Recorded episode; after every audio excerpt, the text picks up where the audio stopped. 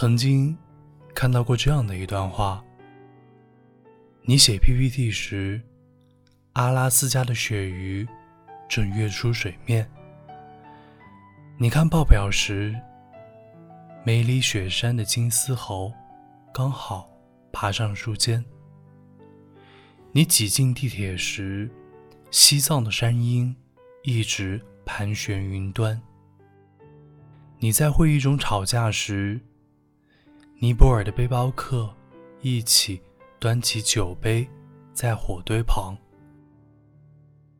有一些穿高跟鞋走不到的路，有一些喷着香水闻不到的空气，有一些在写字楼里永远遇不见的人。同行的朋友，你好，我是永清。欢迎收听为你读英语美文。国庆假期，你远行了吗？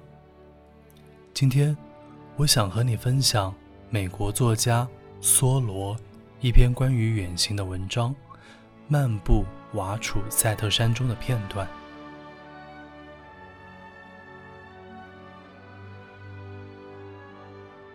It was at no time darker than twilight. Within the tent, and we could easily see the moon through its transparent roof as we lay.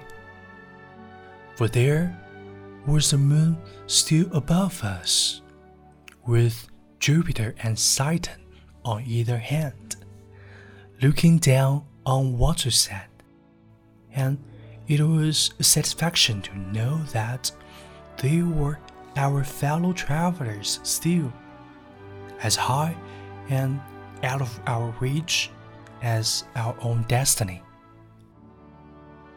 Truly, the stars were given for constellation to men.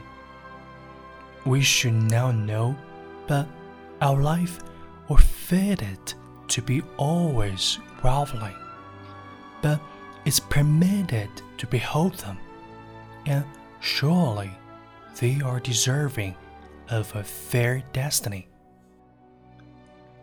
We see laws which never fail, of whose failure we never conceived, and their lamps burn all the night too, as well as all day.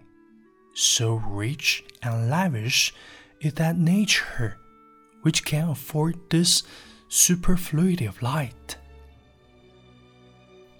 And now that we have returned to the dusty life of the plain, let us endeavor to import a little of that mountain grandeur into it.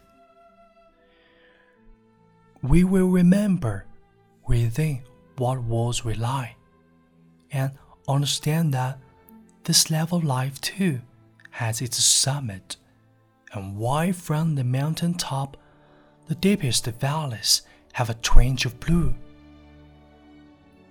That there is elevation in every hour, as no part of the earth is so low that the heavens may not be seen from, and we have only to stand on the summit of our hour to command an uninterrupted horizon.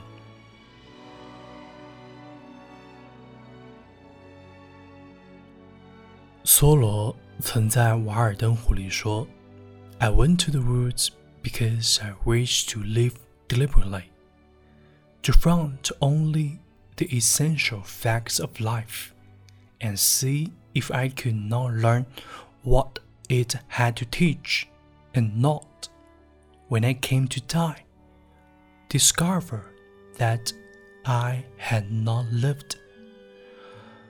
我去森林生活的目的，就是希望过一种审慎的生活，只面对最基本的生活。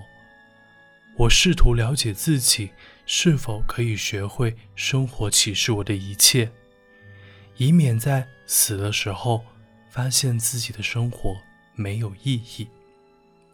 不妨有时间的时候走进大自然里去，仰观宇宙之大，俯察品类之盛，所以游目骋怀。平凡的我们，终将回到平凡的世界。不妨把远行途中看到的风景引入到自己的生活中来，试着用另一种心境去生活。